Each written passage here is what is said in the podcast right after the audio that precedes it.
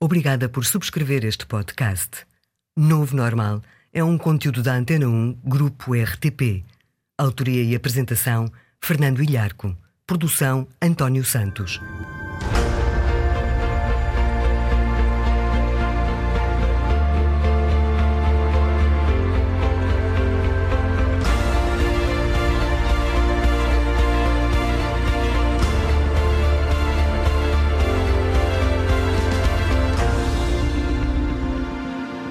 Viva! Hoje vamos falar de comportamentos de sucesso na vida social e profissional, da chave do sucesso.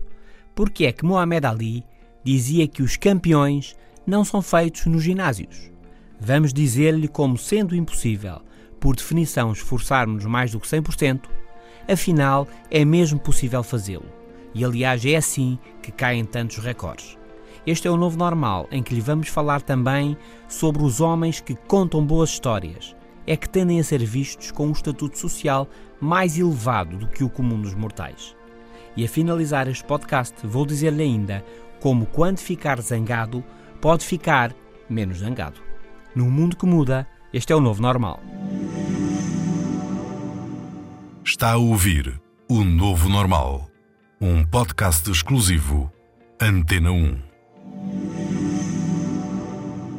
Muhammad Ali, um dos maiores boxers de todos os tempos, falecido há dias, disse um dia que os campeões não são feitos nos ginásios. Os campeões são feitos de algo bem fundo neles, um desejo, um sonho, uma visão. Eles têm que ter a técnica, acrescentou Ali, mas têm também que ter a vontade. E concluiu: e a vontade tem que ser mais forte do que a técnica. Hoje sabe-se que é assim a investigação científica aponta a persistência, a determinação, a vontade como aspectos-chave no desenvolvimento de profissionais excepcionais. Mas o que é uma determinação que vence? A vontade que leva tudo à frente. É uma decisão, uma paixão, fortes e focadas e ao longo de muito tempo, diz Angela Duckworth, investigadora da Universidade da Pensilvânia nos Estados Unidos, num estudo acabado de publicar em livro sob o título Grit: The Power of Passion and Perseverance Determinação o poder da paixão e da perseverança. Jovens ou profissionais experimentados, nas empresas, na alta competição ou na cultura. Só se consegue chegar ao topo com determinação, com muito trabalho, melhoria durante muito tempo e focados no mesmo objetivo. Não há nenhum caso de topo que não tenha passado pela persistência do esforço, e pela manutenção dos mesmos interesses ao longo de muito tempo. Não é fácil, evidentemente.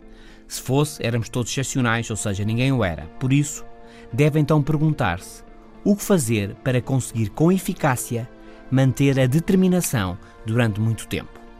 Três comportamentos críticos. Primeiro, tente fazer o que gosta, queira ser o melhor naquilo que o apaixona. Agora lembre-se, não é por gostar que vai ser muito bom seja no piano, na liderança, nas vendas, etc.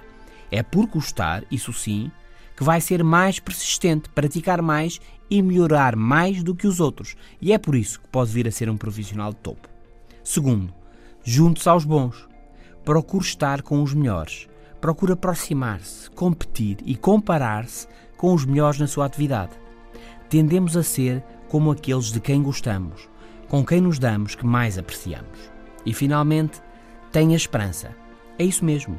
Acredite que vai conseguir, que é possível, mesmo que hoje seja difícil de ver como. Os feitos extraordinários, a alta performance, começa sempre assim. No princípio parece impossível, de outro mundo. Mas com determinação e muito trabalho, com esperança, é possível. A esperança alimenta a alma e o corpo, dá-nos energia, propósito e dá-nos orgulho. Torna-nos mais capazes e melhores. A esperança não é em algo que virá de fora, que vem dos outros ou que surge como que por magia. A esperança é em mim mesmo. A esperança é em ti, és tu que vais fazer acontecer, todos os dias melhorando um pouco mais perto. Este é o novo normal. Mais à frente, porque é que os homens que contam boas histórias tendem a ser vistos com um estatuto mais elevado? E quando estiver zangado, como pode ficar menos zangado? Já a seguir, porque é que um campeão, em momentos decisivos, consegue dar mais do que 100%. O novo normal. também no FM da Antena 1, diariamente, às 17h50.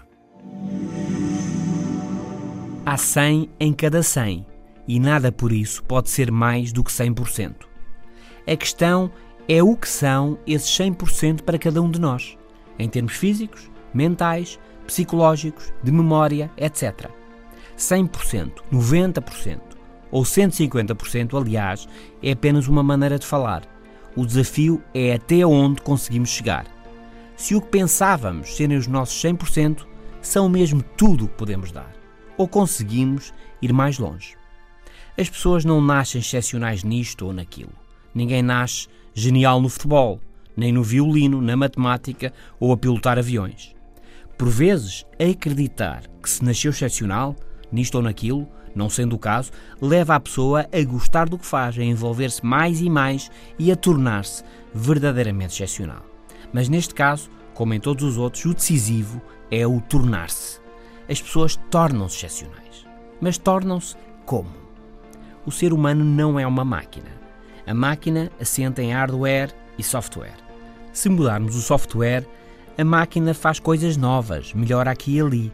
Podemos melhorá-la ainda mais se mudarmos algo no hardware, nos mecanismos fixos, chips mais potentes ali, memória em mais quantidade aqui. Pois é, mas não podemos pôr um pouco mais de cérebro no Manel, nem um bocadinho mais de memória no Joaquim, ou tomar uns comprimidos para melhorar a empatia. Talvez não, mas talvez também já tenha sido menos assim. Sabe-se hoje que as pessoas, física, cognitiva e neuralmente, mudam. Os atletas da maratona não nascem com corações maiores do que o comum das pessoas. Os corações passam a ser maiores ao fim de anos de treino. E o mesmo acontece com a competência técnica na generalidade das profissões. Somos o que nos tornamos. James Consilman, famoso treinador de natação, comentou: Somos o que somos por causa das pressões a que fomos sujeitos, das adaptações físicas e mentais que tivemos que fazer para reagir. Os nossos corpos, as nossas mentes e as nossas personalidades são o resultado dessas adaptações. Neste quadro, os 100% de hoje não passam dos 70% ou dos 50% de amanhã. O verdadeiro desafio é expandir as competências. Usando a metáfora da máquina, mudar não apenas o software, mas mudar o hardware, intensificar o esforço e melhorar a performance, tornando-nos excepcionais. Este é o novo normal e estamos a falar de comportamentos de sucesso. Dissemos porque é que para Muhammad Ali os campeões não eram feitos nos ginásios e que, sendo paradoxal, é mesmo possível darmos mais do que 100%. Mais à frente vou falar sobre os efeitos de ser um bom contador de histórias. Já a seguir, vamos dizer-lhe porque é que bater recordes tantas vezes é uma questão mental. O Novo Normal, de Fernando Ilharco. Quem se atreve, ganha. Máxima antiga. Na linha do famoso ditado de Tucídides da Grécia Antiga: a sorte favorece os audazes. Acreditar que é possível, evidentemente, não faz acontecer, mas ajuda. E não acreditar pode ser decisivo para não acontecer. Desejo, gostava, queria muito, mas no fundo é um jogo mental, subconsciente. No desporto de alta competição é central a questão dos recordes. O recorde da corrida, por exemplo, dos 100 metros em atletismo, hoje em 9,58 segundos, fixado em 2009 pelo jamaicano Usain Bolt. Os recordes dos 17 gols de Ronaldo na Liga dos Campeões, etc, etc. O fenómeno é conhecido no desporto. Quando um recorde é finalmente batido, então em pouco tempo ele vai voltar a ser batido. Por exemplo, durante décadas acreditou-se que o homem nunca correria uma milha, cerca de 1600 metros, em menos de 4 minutos. Não era possível. A constituição humana, os músculos, os ossos, o sistema respiratório, etc. Tudo isto não o permitia. Era impossível e não acontecia. Muitos corredores aproximavam-se, mas não batiam os 4 minutos. Até que um dia, um inglês de nome Roger Bannister correu uma milha em 3 minutos, 59 segundos e 40 centésimos. Foi um alvoroço. Em que é que os estudos não batiam certo? Como foi possível? Mas enquanto se discutia como o impossível tinha acontecido, logo no mês seguinte, outro atleta fez 3 minutos e 57 segundos. E a partir daí foi sempre a descer, até hoje, em que o recorde é de um marroquino com quase 18 segundos a menos que os 4 minutos. Conseguir algo visto como impossível muda imediatamente a atitude dos competidores, dos profissionais e dos interessados. É possível e em pouco tempo o recorde é batido de novo. O normal mudou, muda sempre. Este é o novo normal. A seguir vamos responder a duas perguntas. Quando está zangado, em discussão acesa, o que deve fazer para deixar de estar zangado? E ainda esta pergunta: por que é que os homens que contam boas histórias são vistos como alguém de mais elevado estatuto? Num mundo que muda, o novo normal. Em geral, as pessoas gostam de uma boa história. Mas diz-nos investigação na revista científica Personal Relationships que gostamos também de quem conta as boas histórias. Sobretudo as senhoras gostam de cavalheiros que contem uma boa história. Os investigadores John Donahue e Melanie Green levaram a cabo uma série de experiências usando uma amostra de cerca de 400 estudantes universitários. Em geral, feitas as experiências, podia considerar-se que os estudantes, tanto rapazes como raparigas, consideraram que quem habitualmente contava boas histórias tinha um estatuto social e moral mais elevado que a maioria. Para o sexo feminino, os rapazes contadores de histórias eram frequentemente vistos como potenciais maridos. Mas o contrário não se verificou, ou seja, os rapazes, pensando em potenciais senhoras com quem casar, não preferiam as boas contadoras de história mais do que as outras. Donahue e Green propõem um entendimento evolucionista para estas descobertas. Por um lado, o sexo feminino, focado em garantir recursos para a sobrevivência, cuidado e prosperidade dos descendentes, ter-se-á habituado a identificar a capacidade dos homens contarem boas histórias como vantajosa, possivelmente um indicador de inteligência, de conhecimento e de capacidade de discernimento. A extroversão, o falar bem e em público são, aliás, traços de personalidade que geralmente indicam capacidades de liderança. Não são indicadores seguros, como se sabe, daí as expressões fala barato, diz muito e pouco acerta, etc. Já quanto ao caso contrário, isto é, o facto de uma senhora ser uma boa contadora de histórias e isso não a destacar das demais aos olhos dos homens, as coisas podem ter outra explicação. Dizem os investigadores que os homens podem ter se desenvolvido durante centenas de milhares de anos, suspeitando de mulheres que ocupem muito espaço e muito tempo e que chamem muita atenção, e que este traço poderá por isso impossibilitar que uma boa contadora de histórias surja como algo positivo e atrativo.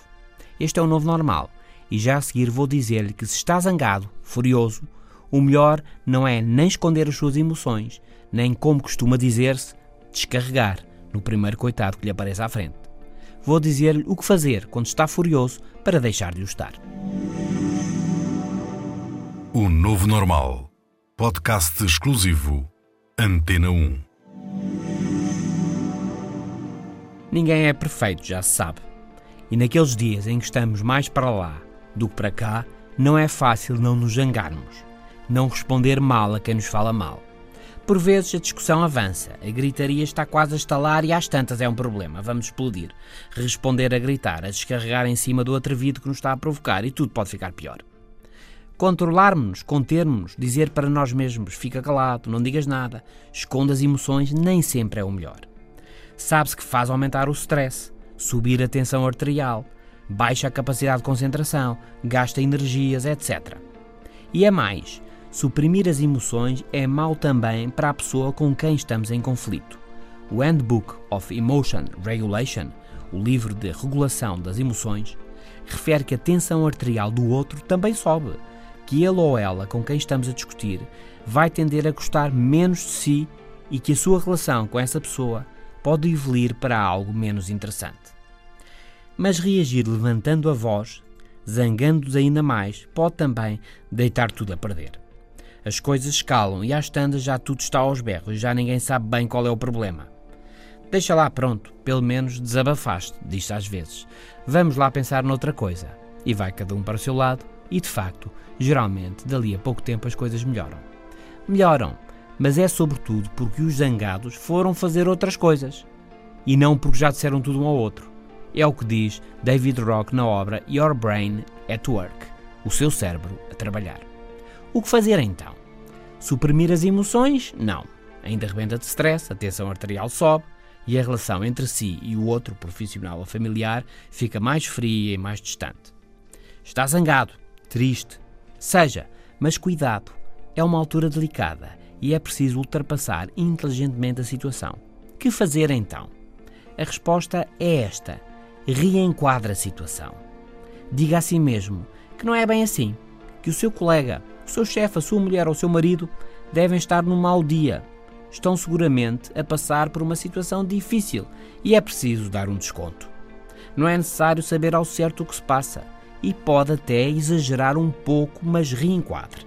Diga para si mesmo, é fundamental dizê-lo, mesmo que mentalmente, e o seu cérebro vai moldando-se ao que você está a pensar.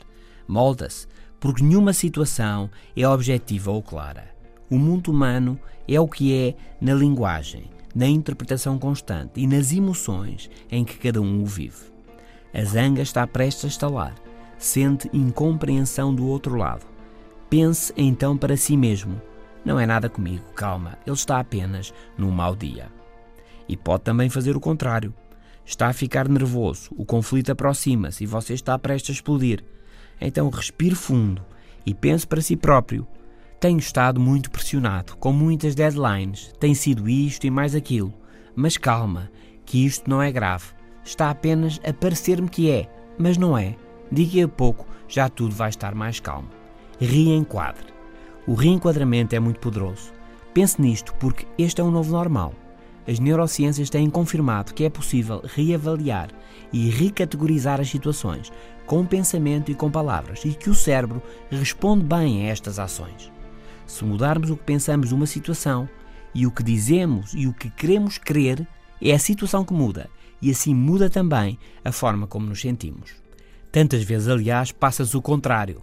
Está tudo a correr mal e todos estão a conspirar para me tramarem. Bem, claro que geralmente não é nada disso que se passa, mas o cansaço, o stress, levam a que este tipo de reenquadramento, um reenquadramento negativo, deixe surgir um mundo que só é real para nós mesmos, os outros estão, como costuma dizer-se, estão noutra. Deixe disso, reenquadre, mas no bom sentido. Está no meio de uma discussão, reenquadre. Ele está num mau dia, eu estou um bocado cansado. E pode ainda fazer mais. Como antes dissemos, vá fazer outra coisa. Pense noutro assunto qualquer. Vá fazer outra coisa antes de descarregar, passa a expressão, e não depois. O efeito é o mesmo e não prejudica a sua relação com o seu colega ou familiar. Este é o novo normal Hoje sobre determinação, sobre porque é que os campeões não são feitos nos ginásios, como dizia Mohamed Ali. Dissemos como é possível esforçarmos mais do que 100%, que é assim que caem tantos recordes. E para finalizar, falámos de dois assuntos bem práticos e relevantes.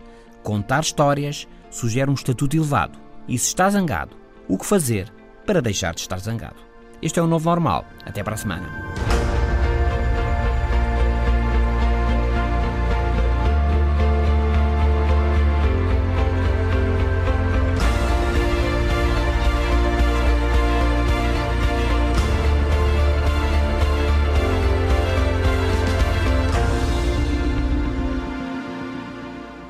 Podcasts da Rádio Pública estão disponíveis em antena1.rtp.pt para sistemas Android, iOS e ainda nas plataformas iTunes, Spreaker, TuneIn, SoundCloud, Audioboom e Mixcloud.